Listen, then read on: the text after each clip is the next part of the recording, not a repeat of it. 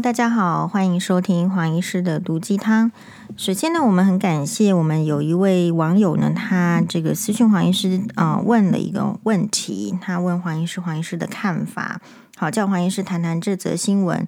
好，我觉得非常好，你真的问对人了。那他的问题是什么呢？他是呃，就是如同我在我的粉砖张贴的，然后我也提出一个看法。好像是有位作家呢，他是叫做严泽雅，然后他转贴了一个这个香港人的呃 FB，然后他的标题，这个香港人的标题是呃，这个香香港人是应该是念冯睎干十三维度吧？这个这个这个我还是那个呃，我没有追他哦，我就是看他贴给我的文章，然后他的文章里面呢是写了逝世二十六年。邓丽君敬被送终，好，然后问黄医师的看法。首先呢，就是说，我觉得其实这一些议题是蛮无聊的，好，无聊是为什么呢？因为为什么邓丽君不能唱歌给别的国家的人听啊？那如果我是唱歌给呃别的国家的人听呢，我觉得是一件。呃，非常棒，非常优秀，而且是很正面的事情啊！不管是中国人，还是阿拉伯人，或者是呃其他的亚洲人、欧洲人、法国人，如果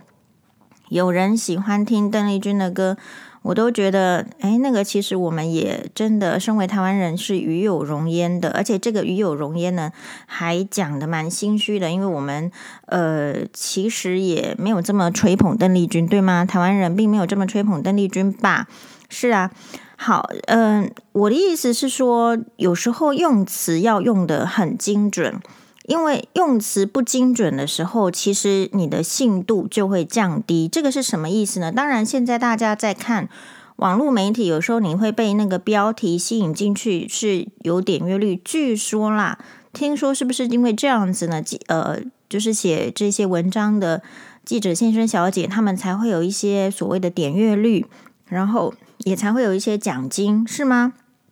好，所以如果标题不够生动有趣，或者是甚至是耸动的，基本上它没有办法吸引人家去看。那所以，可是有时候呢，这个就会跟你的呃个人的信度、信用，还有就是可信度，其实也会有相当的关联。好，比如说，如果媒体常常用这个标题是这样，可是内容完全是呃文体不符的。好，或者是完全相反的，那这样久而久之，其实就跟小学生他们啊、呃，不是小学生哦，幼稚园呃小孩他们在念这个《狼来了》三只小猪的故事，其实是没有差别的。就是说，我觉得有点可惜，是我们人呐、活了这么一大把年纪了，人家还以为我们是小学生，老是用三只小猪的手法在在在糊弄我们。好，那。呃，他的标题就是“逝世二十六年，邓丽君竟被送终”哦。然后同时呢，也有另外一个网友也丢了一个链接给我，是呃十二个小时之前，然后是呃非常红的网红，叫做波特王啊、波特王就是连这个蔡英文总统呢，在选举期间呢，或是选举前。都要跟他合作，然后来这个有一些年轻人会注意到，呃，很多年轻人会注意到的网红频道，它的标题就是“反共天后邓丽君不算入华？问号三只松鼠事件”，还有就是现在眯眯眼就入华了？问号好，是波特王的这个 YouTube。那黄医师从来没有看过 YouTube，呃，波特王的任何一支 YouTube，但是呢，这个邓丽君的 YouTube 我就看了。好，那这是什么意思？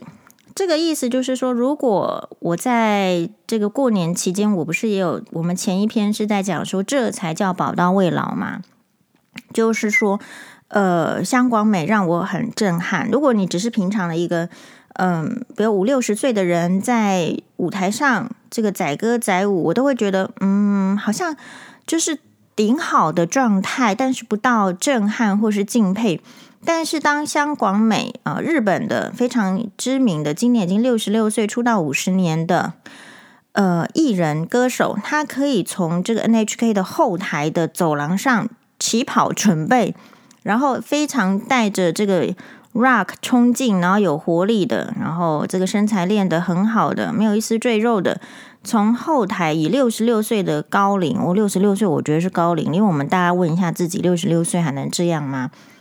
六十六岁，然后从舞台这样热歌劲舞跑下来，而且不是像一个老人那样跑下来，是很有魅力的跑下来。好，然后呢，带带着他的这个招牌歌曲在演唱的时候，其实我们一瞬间那个时候也会变成香广美的粉丝。这是什么意思？即便你不是那一个，就是说本来不是那个喜欢那个形态的人。你还是会被那样子真正好的表演，然后很认真、很专业的表演所收服、所折服嘛？好，所以呃，邓丽君去哪里表演这件事情，对我们来说重不重要呢？其实我觉得挺好的。首先，我们先看黄医师为什么去。呃，对不起，我那个刚刚那个还没有还没有讲完。然后后来呢，你如果点这个影片，YouTube 它的好处是它会连接相关的影片给你。好，所以比如说，如果我看这个香广美的影片，那就同时连接了在这个，它也有出现在香广美，也有出现在诶我们日本歌姬美空云雀的那个呃十三周年祭，因为那刚好是三一一东北大地大大地震，就是大灾难。然后呢，它有一个全日本的一个纪念美空云雀十三周年庆，呃，十三周年祭并呃募款的一个慈善演唱会。然后香广美也出现在里面。然后他，因为我还没找到这一个节目的全版的节目，我相信可能是很棒的节目，我可能会想要找，可是我还没有找到，还是能力比较差，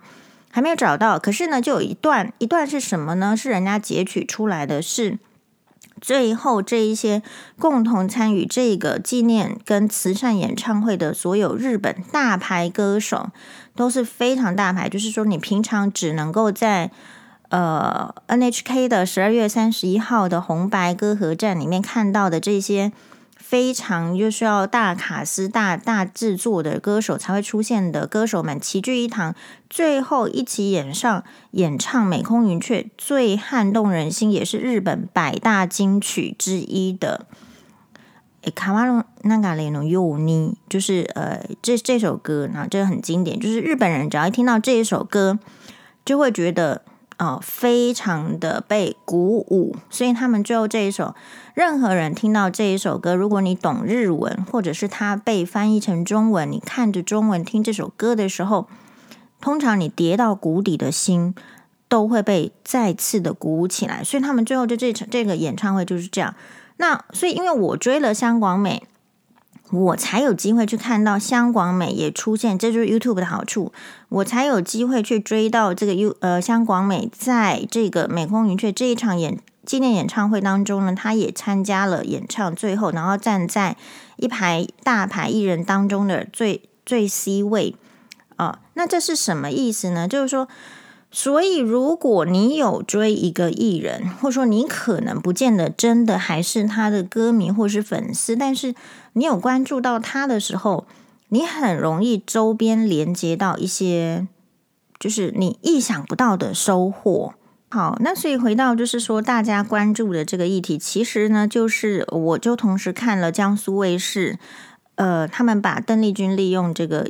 呃，高级的影像投影技术在复活，邓丽君复活，复活在舞台上，然后跟现代的歌手合唱，这这个这样子的表演节目，其实这样的表演节目呢，最头先是出自于它是一个好莱坞的技术。哦，那好莱坞的技术，有些人知道说它可以运用之后，某一些歌手很适合做这样子的复活技术，他们会去研究。像 Michael Jackson 就很难，因为他整个在舞台上跑来跑去，你到底要怎么投影呢？但是像邓丽君这样的歌手是比较以静态的啊、表演为主的。然后呢，这个嗯，其实又是全球华人都会听的。歌手就比较有这个机会，就是大成本，因为这个资金呢是很大的，比较能够呃 affordable 这样子，而且也比较有意义的。所以其实邓丽君复活这样子的技术，其实早在我看十年前就有了，最先是出现在日本的综艺节目。那综艺节目因为当年的这个技术啦，还有时间，他们只有让邓丽君好像复活唱，比如说一首歌的一半而已。啊，然后呢，他大概都是会，比如说做三三首歌，然后最后一首呢，就是用现代的还这个生存在人间的艺人，然后然后跟这个邓丽君合唱，利用这样子的模式。然后第一次出现的时候，其实全场的那个综艺日本综艺节目的艺人，大家都是眼眶有一点激动，泛着泪的在看这样子的一个现代科技让大家最喜欢的邓丽君复活这样子的表演。呃，然后后来呢，是在我想是在这个台湾吧。好，但你这个复活表演除了在呃日本有之外，在台湾也是有的。好像是周杰伦，好，就是比较年轻一代的巨星。好，他在做演唱会的时候，因为周杰伦的妈妈很喜欢邓丽君，那周杰伦又非常听妈妈的话。好，那所以呢，也是考虑到妈妈也会来听演唱会，还有就是这个也蛮值得做的，所以。周杰伦在他的演唱会也用了这样子，也是非花了这个非常多钱，据说都是上千万。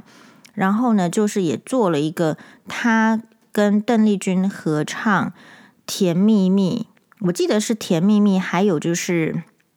千里之外》哦。那在这个，所以我们再跳回来，就是说，呃。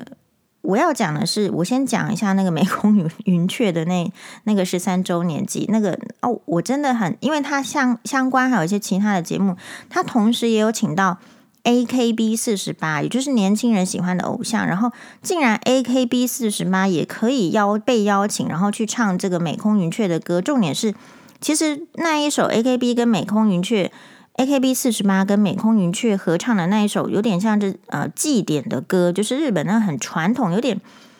呃有点演歌式的祭典的欢乐的那种舞曲的表现的那首歌。其实他们，我觉得美空云雀跟 AKB 四十八搭起来，竟然还蛮令人耳目一新的耶。然后同时，我也对这个本来是对 AKB 四十八完全没有印象，因为不是我的菜，或是我没有这个机会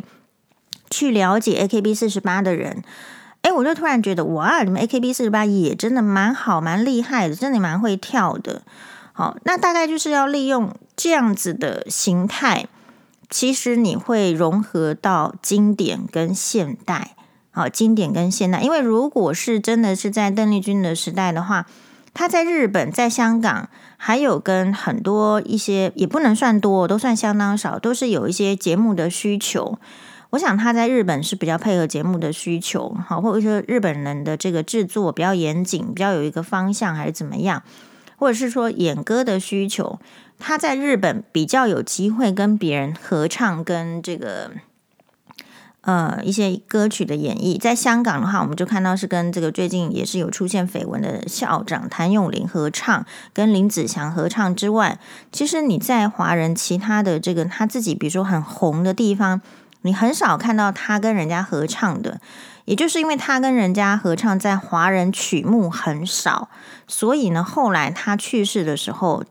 在成龙啊还要跟他合唱《我只在乎你》，然后用用用科技，但不就是不是说让邓丽君现身，只是说后面放一个他的这个荧幕，然后你跟着他的 key 或是怎样用这个和呃 remix 的方式呢去合唱这一首《我只在乎你》，然后。日本的非常有名的演歌歌手，也是邓丽君相熟的朋友武木宏，也有跟他合唱《我只在乎你》的日文版哦。时の流れのように。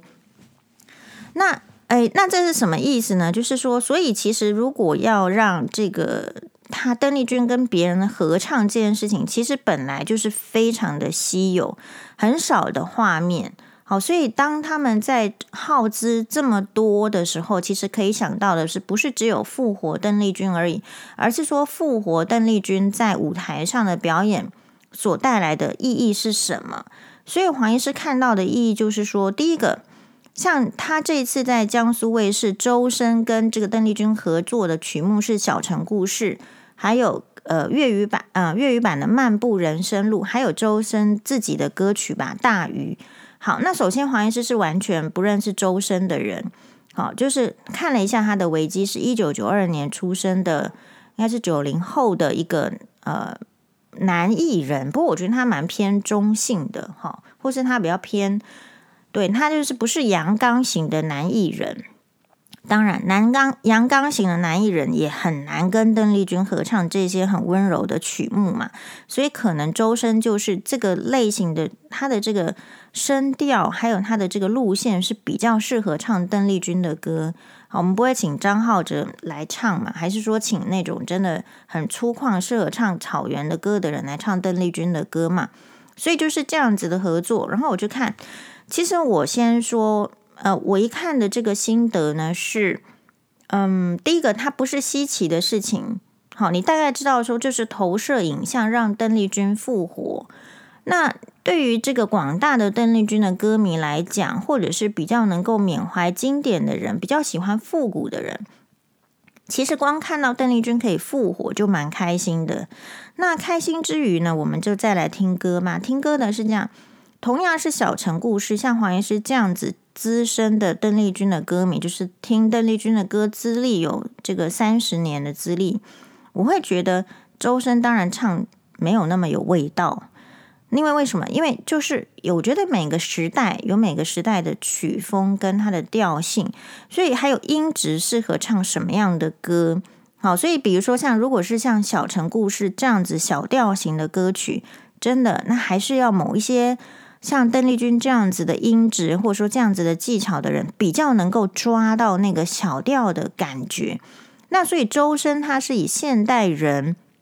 他的风格来唱以前的小调歌曲，那就是看每个人的感受。那我觉得这边的好处就是，他可以让比如说邓丽君的歌迷知道有周深这样的歌手，可以让周深的歌迷知道有邓丽君这样的歌手。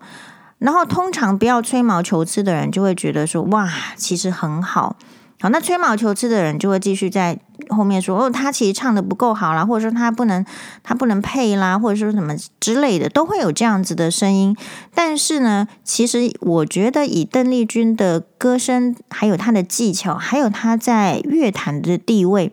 如果能够跟她一起唱歌，或者是说能够敢开口跟她站在同一个舞台上。那其实已经是对那个跟他一起合唱的歌手的一种肯定了，大概也不太需要去要求说他有没有达到邓丽君那个等级，因为一定还没有达到 邓丽君那个等级嘛。好，那所以这个就是呃世代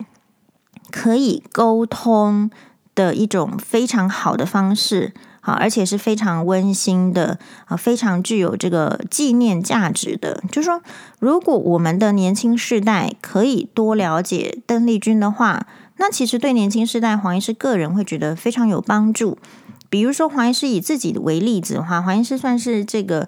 呃永久代，就是四十四十岁的人，四十岁的人，其实我们这个永久代已经没有机会。就是亲眼见证邓丽君的演唱会啦，或者说黄医师所说过的，你要出去买那个他的 CD 呢？对不起，就是整个唱片行以前呢、啊，就就是两三张可以买。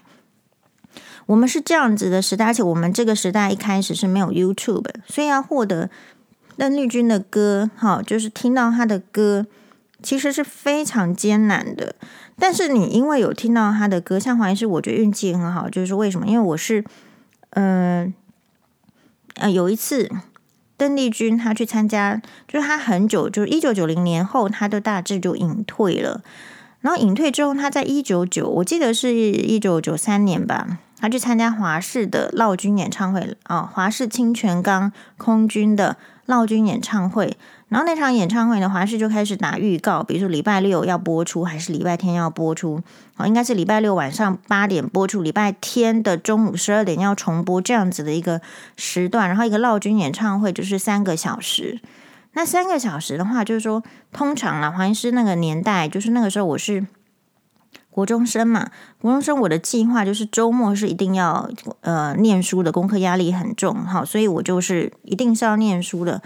不过黄妈妈就发话了，她说：“这个哈你不看哈，就是很可惜的事情。这个是非常非常非常 rare。好，当然黄妈妈不是说英文，她说非常非常非常稀有，很值得一看的，所以应该要放下你的书本来看这个演唱会。哎，好啊，那就是这件事情的决定对黄医师来讲是蛮那个的哦，因为一放下书本要放放下三个小时，我从来不会这样哦。”好，但是我就是呃，去真的去看这个演唱会，然后这个演唱会很特别的是，它前面呢一样，就是请当下当时最红的歌手，比如说刘德华。哦，然后是胡瓜跟这个方芳芳主持，然后就请刘德华，然后很大家很喜欢的军中歌手方季惟等等等。前面其实你就已经觉得觉得说已经很大头了，超红牌的这个节目，他们还是可他们还要来做邓丽君的陪衬呢。哦，当然我怀疑是是这样，他就想说，哇，那到到底因为对没有认识邓丽君的人会会觉得说啊，为什么为什么刘德华会愿意来？好，为什么这一些这么大牌的明星主持人会愿意主持他的节目？哇，那这个这个邓丽君的那个高度先设在那里，我不知道他为什么高度这么高嘛。好，然后我们就真的就看，那其实也是那他的节目设计哦。其实台湾的这个音乐节目在当年呢、哦。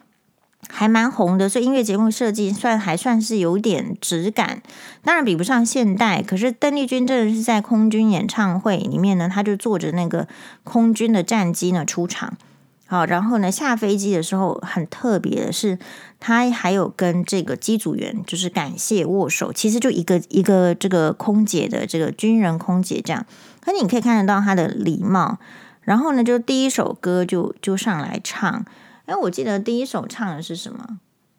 哦，有点有点忘记，因为两场这个闹军演唱会，我记得第二，反正第一场应该是《甜蜜蜜》吧，可能是《甜蜜蜜》吧。好，Anyway，这不是，就是大家可以去看，然后就看到你，你可能第一首、第二首，然哦，确实很好听，哦，确实好听，就是这个声音没别人没有，然后这首歌他可以唱的这么有感情。然后在他呃在听到一些歌呢，你他越唱的嗓音会越开，所以他会把一些比较嗯更有一点现代风格的，比如说可能难忘的初恋情人，这个对大家都是很老的歌，可是对邓丽君来讲已经是比较如果嗯已经很有意思了。但是他在唱这个难忘的初恋情人的这首歌的时候，他有三段，特别的是。它三段哦，它的版本有国语版跟台语版，它就前面两段是唱国语版，然后第三段是唱台语版。好，然后最后他唱也没有最后，在中间中间换装之后的第一第一场第一首歌唱的是我只在乎你啊，那黄医师就被收服了，因为这首歌怎么会这么好听？好，然后所以听一次之后，这个这个旋律就要印到我们脑海里。然后那时候，如果对我们来讲还要记得这首歌是什么，然后想办法买到这首歌的 CD，其实当时好像还买不到，真的是到他后来。这个就是当时可能，我觉得可能只有他早期的一些唱片公司啊，内容不是录音品质也不好，然后他的嗓音还没有接受到一些训练，有一些比较初期的唱片也没有这首歌嘛。因为邓丽君的《我只在乎你》，它是应该是一九八六年的日本歌曲，他的这个日本的作曲家搭配作作词家做的一首歌，就是他在日本。连第三度获得这个唱片大赏的这个招牌歌曲，然后一九八七年才有国语版，然后一九八七年国语版是跟宝丽金唱片做的嘛，所以你市面上如果在早期这个只有早期的唱片，就类似那种没有你不知道版权在哪里那种，不会有这首歌的，所以光是这首歌呢就很难买。好，那黄医师一讲到邓丽君就很容易离题，因为会一直讲下去，所以我们再拉回来。拉回来就是说，你你呃认识这个人，你一定要喜欢他，然后觉得他很棒，然后产生敬意之后，你才会去研究他。这个事情就很单纯。这个今天呢，很多的这个网红或者是波特王也是一样。为什么他们今天有话语权？他讲的话，他做的影片，有人要看呢？其实某一种程度，其实也是。他的内容有被喜欢，然后因为被喜欢，所以他赚得到钱，所以他讲话就更大声了。如果今天你你做这件事情，你穷途潦倒，你赚不到钱，你一定会气弱的，你你你没办法说话的，好，你没办法说话的。就像黄医师其实去录录这个节目，并不是以节目的收入为我的主要收入，好，所以我可以在那边讲我想要讲的话。我今天的收入主要还是来自于我自己的这个本业，正职的工作，就是医生的工作。如果我要靠这个演艺工作或者是什么样的话，其实我不见得是那一块料，我也不一定赚得到钱。不一定赚到钱的人就会气弱。所以，当你就是在看节目，有时候你会说：为什么？为什么？为什么他们讲的话都是呃唯心之论啦，或者是说一定要讨好大家？为什么？因为他无形中他会觉得他必须要靠这个赚钱的时候，讲话会很有分寸。那不是说黄医师讲话就没有分寸，而是说我比较可以讲，我认为的话，我大概认为就是这样，所以我就讲出来了，就这样而已。只是说大家的这个手上的筹码是不太一样的。那另外，那另外来讲，就是说，如果这个比如说电视台或什么样，呃，不让黄医师去上节目了，黄医师也不会觉得有什么呃这个完全不 OK 的地方，是因为可能别人可以呃讲得更好。啊，或者是说，反正这个社会就不需要我，那我就去做我需要自己的事情，大概是类似这样的态度。可是通常这不会是演艺人员的态度。演艺人员的态度呢，通常就是他必须要让他的作品有能见度，有能见度，像网红也是一样，有能见度，它后面才会带来这个公信力跟呃所谓的金钱效力。然后我们的台湾社会其实讲白了，其实大家还是有点在。看钱，在看人看事情，不是这样子吗？如果今天这个人跑出来跟你讲他穷哈哈的一穷三白，你要不要听他讲的话？他讲的话你会不会觉得是就是 nonsense？非常有机会是这样。我觉得台湾人有这个倾向，台湾人在看看人的时候，有时候不太看事，也不看他讲出来的话是不是合理的。有时候我们在看这个人，其实就是看他有没有钱。好，那所以我觉得说，如果台湾的社会是这样子的时候，又考虑到演艺的性质是那样子，是要有能见度。他他其实他在做演艺人员的意思是什么？他没有要搞政治的。他今天如果要搞政治，他就去政论台了嘛。他今天如果要搞政治，他就去念政治系啊，他就可能有其他的这方面的那个。可是其实做演艺人员的本质就是他没有要搞政治的，所以。是怎么样？突然这些演艺人员会变成政治化了呢？或者是怎么会有这样子一些政治相关联的立场呢？其实都是有时代背景的嘛。时代背景就是他被泛政治化了，或者是说他那个年代的人就是这样子的人。比如说，这个大家可能会讲说，诶，他不是反共吗？可是怎么逝世二十六年了，他被送终？大家有考虑过吗？邓丽君都逝世二十六年了，那如果他后面不管是他家人还是怎么样，所这个代表的基金会要继续推动邓丽君，让大家所能够了解认识因为黄医师觉得这个认识邓丽君真的非常好，你就是要认识有这么高自我要求标准，好，即便已经做到华人歌后了，还情情意意于自己的。呃，专业，然后待人处事也不会因为自己的高位，然后就是一副拽样，好，然后对待其他的这个朋友啦、歌歌手啦，或者是后辈，都是相当有礼貌的。这个我会觉得他非常的有启发性，就是说人家可以做到那样好，那我们可不可以？好，所以我个人会觉得了解邓丽君的，喜欢邓丽君的歌，进而去了解她的生平背景，再看到她做人做事的态度。你会有一些这个人生的一些收获，所以让邓丽君去中国，当然是我觉得也没有不好。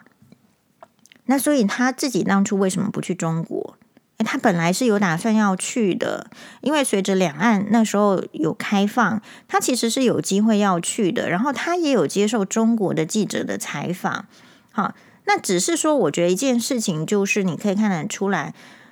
他要去是因为什么？其实也就是他想他的歌，就很多歌迷在那边，有时候是对歌迷的一个责任心嘛。可是就无奈发生了一九八九年的天安门事变，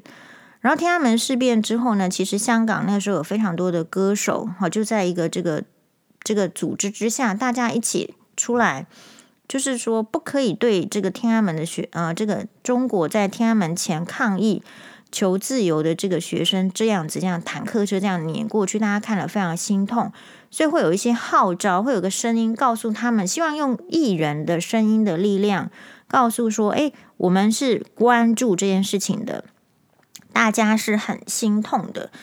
那那一场演唱会呢，就是他们有个跑马地，好，在那个香港，黄医师是没去过跑马地的这个演唱会。其实其他人演唱什么曲目，我真的没有印象。我相信当年一定这个人也播了，那个人那个歌手的曲目也都播了。可是完全黄医师可能本来就不是他们的歌迷或者怎样，我没有印象到底他们唱什么歌。但是直到今天呢，我都对邓丽君在那个时候唱的歌叫做。我的家在山的那一边，这首歌清唱哇，很有感觉。因为为什么？因为这其实就是一首反共复国的歌。我相信是邓丽君在很小的时候，可能有在军中康乐队啊，有人家教她唱这首歌，所以这首歌就是她就是会唱。不然你突然一个明星如果没有这样子的 background，然后他的这个周围的人也没有这样的 background，是不会提出这首歌可以出去唱的。好，然后。所以你有这样子的歌，还要有这样子的人跟这样子的精神号召，这首歌才会有力量。所以我的家在山的那一边，其实不并不是什么反共复国歌啦，应该是一个抗日的歌曲吧。好，所以我后来去研究了一下，那个时候是一个大概是类似像是东北。这个对日抗战的时候，好，会有这样的一首歌。我的家在山的那一边，就是一个战乱时期的歌。其实对于这个当时候这个心境，就是这首歌把大家就是说，哎，唤醒啊，真的是蛮悲惨的这样子。然后，所以他是因为天安门事变之后才决定不要去中国的。好，他所以一他后来其实就是其实就对这件事情，我想对他打击很大，很失望。所以呢。哎，也是因为身体的因素啦，也到了，就是说，他也想要再做不同的生活的转变，所以他才没有，既没有留在香港，也没有在台湾，也没有在日本嘛。他有点类似，像是就是去巴黎啦，去清迈这样子。而是说，对于一个有一个信念的人，什么叫做信念？信念就是我们不要忘记，台湾有一群人，他们当年的祖先当然是还是从中国来的。所以对他们来讲，他们真的是炎黄子孙呐、我们不要不要忽略他们嘛。啊，他呢，真的他们是被教育说，也是被蒋中正教育说要要反攻复国，要回去的。哎，人要回去是是要回去天堂还是回去地狱？他心中必然要觉得说那是一个好的地方，他才要去演唱吗？然后他才要去生活啦，或怎么样？如果你明知那个是地狱，就算那是你的家，你也不会回去的。被家暴的人会想要回家吗？在家里有人会性侵他的人会想要回家吗？就不会。所以我可以感受到，就是说，可能以前的年纪你在看这件事情的时候，你可能没有什么感觉。但随着那个年纪再多一点，经验再多一点啊，突然好像可以比较稍稍的理解为什么邓丽君会这么痛苦了。因为他是对怀抱的对中国是有其实有美好的梦想跟理想，什么理想？三民主义在中国大陆中国实现的那一天的时候，他要回去演唱。他是抱持这样子理想的人，然后再看到中共的暴行，你说他不过不崩溃很难，就是很难的事情嘛。他就是会有点在一个呃长久累积被教育的感情下，其实是有点。我觉得是有一点崩溃的，所以就没有回去嘛。好，那没有回去，你说二十六六年之后，怎么可以让他反就是送中呢？其实啊，我说你用词要很正确啊。送中这个意思是回到中国去被处罚，可是邓丽君是回去中国是，如果他被被被送回去表演，那是什么？那是赚钱。所以那不是一种处罚，然后另外一个层面来讲，就是中我们大家可以更深思的议题是，作为一个非常知名的反共艺人，这个反共艺人呢，可能是他那个年代他是一定反共的，那个年代的台湾人没有人敢说自己不反不反共啦，你不反共就是就是叛国，好，这就是那种很明确的时代。所以那作为一一个，可是他当然，我想他还有其他的更多的，比如说他。嘴中会说出来的话，口中说出来的话，有别于其他的艺人。比如说，我们讲到凤飞飞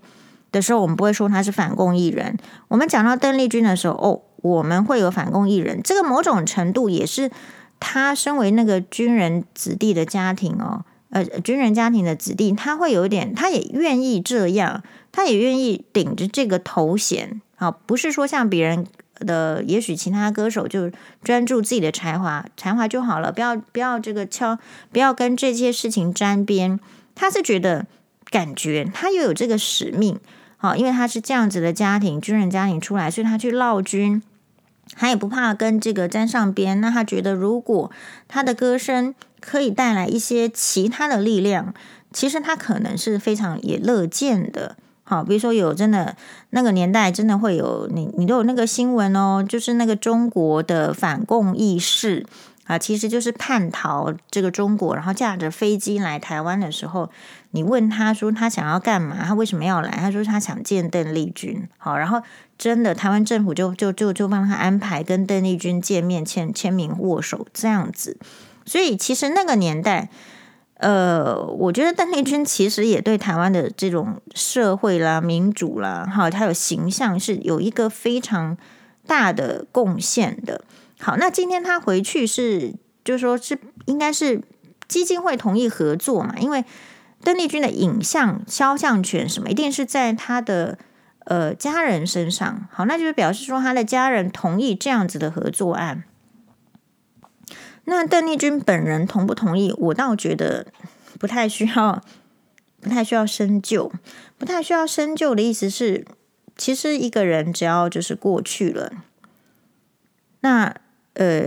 其实后面的事情就很复杂了。很复杂意思是什么？就是特别是名人，就说，比如说，如果丘吉尔的这个子孙用丘吉尔的肖像啊，然后去卖。卫生棉，那可能大家觉得怎么样呢？好，或者是柴契尔夫人的儿子用柴契尔夫人的这个肖像在那边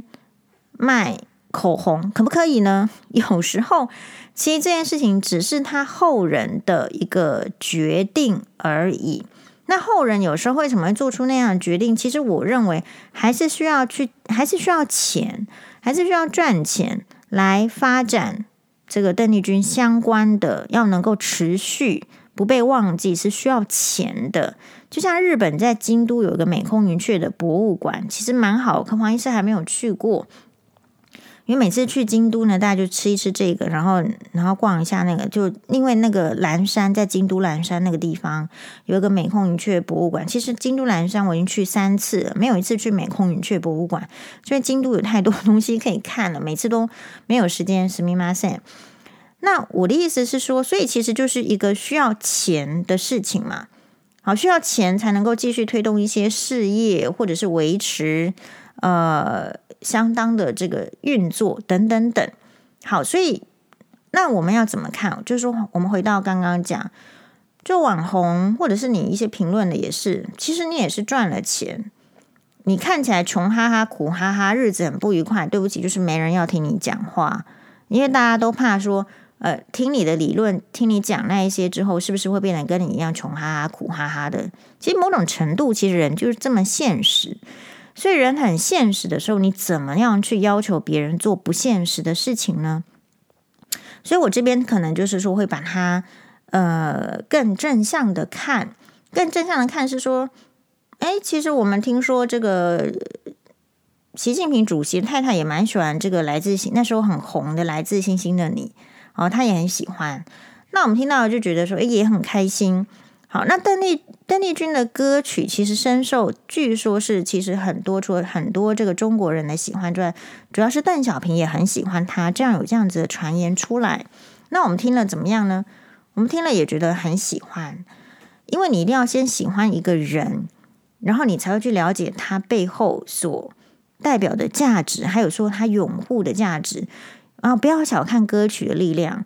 邓丽君为什么可以席卷中国？是因为中国那时候的歌曲都是样板歌曲，啊，样板歌曲的意思就是说雄赳赳气昂昂，啊，要护卫家国，每天都是这样的情绪。Hello，大家每天都听这个黄医师的毒鸡汤，太正面，不是觉得也很累吗？所以如果他们在那个年代刚好邓丽君搭配的，我觉得就是天时地利人和嘛，这样子的温柔声音，然后曲风呢是是可能是比较小调的，然后就讲述的是一些呃人的之间的情爱，很基本的，很有感情的，然后这个唱出歌声也很有感情的这种情爱的，那当然就是可以打动很多人的心，好，打动很多人的心，那很多人的心就是我觉得。很好，为什么？因为如果你老是被单一的歌曲、单一的思想硬邦邦的，你不会有其他的软化的可能，不会有其他的思考的可能，其实是很僵硬的。好，所以我就常常觉得，就是说这些，呃，我我觉得我们台湾呢，就是说对艺人有时候是相对就是比较严苛的要求。比较严，我觉得波特王当然在他那片 YouTube 是有些是对的，有些是对的，是说嗯，可能有一些艺人他真的是去这个对岸，好中国赚钱，然后赚到就是说，他说忘忘记自己的家了。其实我觉得我不太喜欢这样子理念，因为这样的理念就是是很传统的，很传统的意思是说，就很像是说你一个家庭你养出去的小孩。就算是呃出国了，在外面有成就了，你不回来祭拜祖宗这件事情是不可以的。如果有这样子的概念的话，你也要知道那一些人为什么不回来。你能不能，你敢不敢去检讨那一些人为什么不敢回来？为什么那一些人不愿意回来？有人愿意离乡背井吗？好，所以其实我已经很说很多次了，就是说，其实艺人他要的不是只有钱而已啦，那钱是。就是大概是第二线，第一线是说他的这个才华要能够被肯定，要能够被肯定，需要有舞台，需要有机会。可是你看我们台湾人是怎么样？我们的机会都给一些烂咖，机会给一些烂咖，然后就是就是生活非常的迷乱，然后你不知道他一天到晚在喝酒，然后嗓音弄成这样，然后随便唱个歌，唱得不清不楚的。那这样子的话，然后大家接受的话，那这一些人跑去寻求更多有可能的支持，我觉得也没有错。那当他们去那边的时候，其实就就怎么样呢？但是一定是不可能再来说你台湾的好话嘛，一定就要遵循那一边的规范嘛，啊，不然他在那边也活不下去。那你不可能叫一个人，一个人也没那么笨，笨到说他台湾也活不下去，中国也活不下去，不是这样吗？哦，所以事情的道理就很简单，呃，我觉得是这样子啦，就是说政党之间一定是互相不不喜欢的，因为政治牵涉到理念还有利益嘛，所以你不太可能希望说这个共产党喜欢民进党，民进党喜欢共产党，这个大概是不可能，哈，绝对百分之百一千不可能的，啊，像这个毛泽东跟蒋中正也是他们比谁比较早死而已嘛，对不对？所以有些事情就是不可能的事情。但是人民之间的话，我不会对这个中国人，我觉得没有必要，好，对中国人产生过大的敌意。同样的，中国人也不需要对台湾人产生过大的敌意。就是人民之间的话呢，其实就没有那么多复杂的层面。所以为什么我们会很对这个小小粉红，中国的小粉红感觉到，哎，这无聊，一起不带自己走下，一起不听邓丽君的歌，还是不看都敏俊，就是说。人的一般人的人生是不需要复杂到太过度的强调这个政治的这种理念。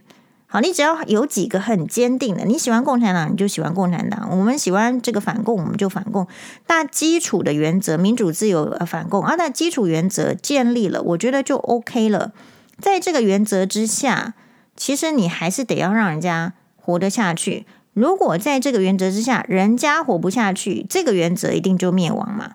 这不需要我们去去替他烦恼的。他这个原则下活不下去，他就会灭亡。好，所以所以所以所以北韩才会这么紧张啊，对不对？啊，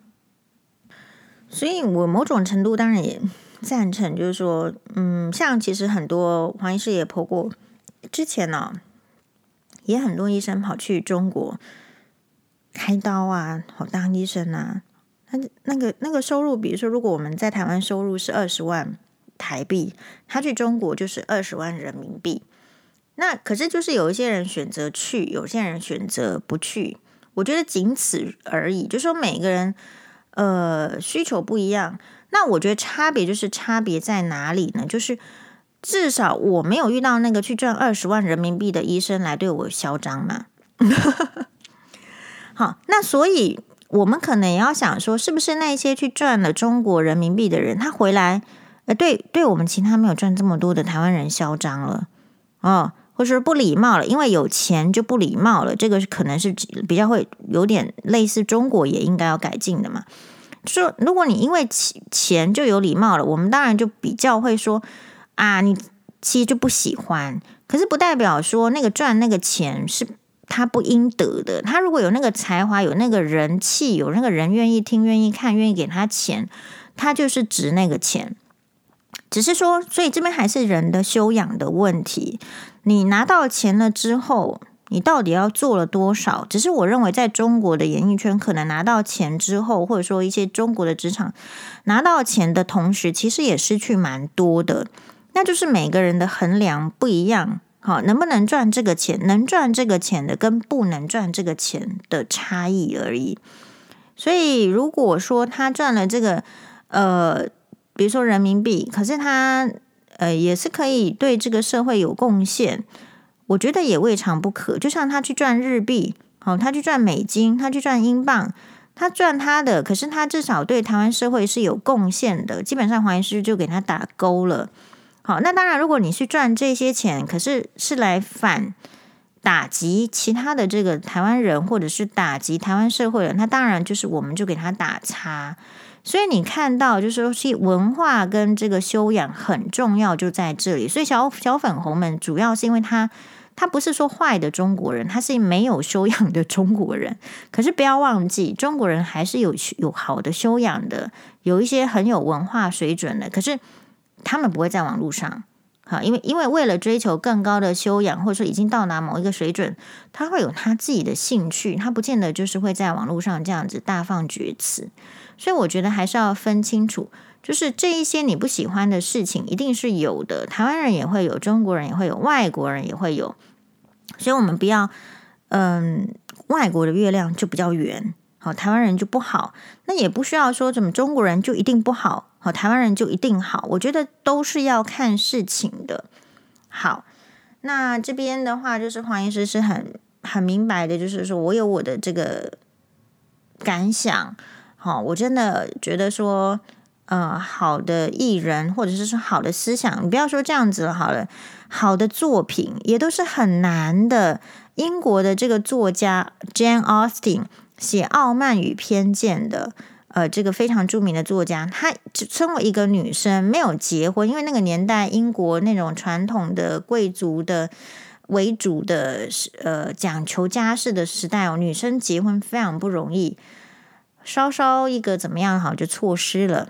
她也只写了六本书，但是每一本书呢，都让她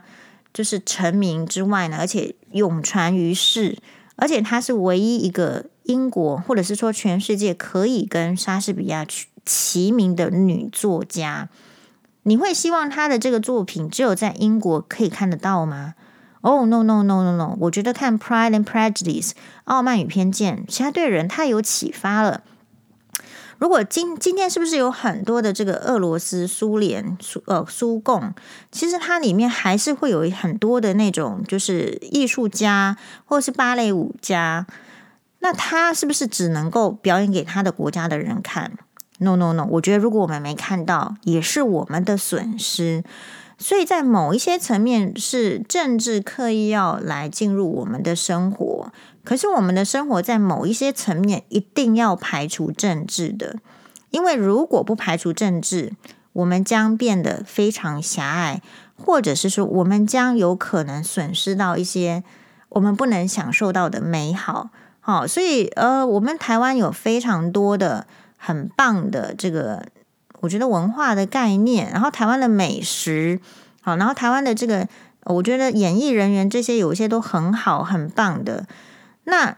我还是希望他们被看到，我希望他们赚得到钱。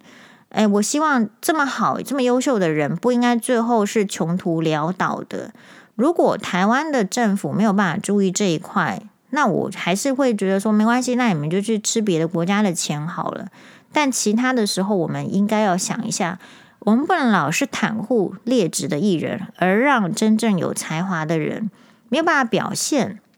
其实有时候艺人这个是他们为什么会这样，是因为他们更看重的是时机，他们对年龄是非常没有信心的。确实，邓丽君在年轻的时候的声音跟在中年时候声音也不太一样。如果他一开始就是这个中年时候的声音，我也不确定他能不能横扫全世界嘛，对吧？所以艺人他们有这样的压力，那我们不是的话，我们可能要体谅他。确实，他要趁年轻的时候，他就要去崭露头角，他就要去试试看。我觉得我大不会把这些这个政治的枷锁，我们自己做不好的部分强加到别人身上，就先要求自己。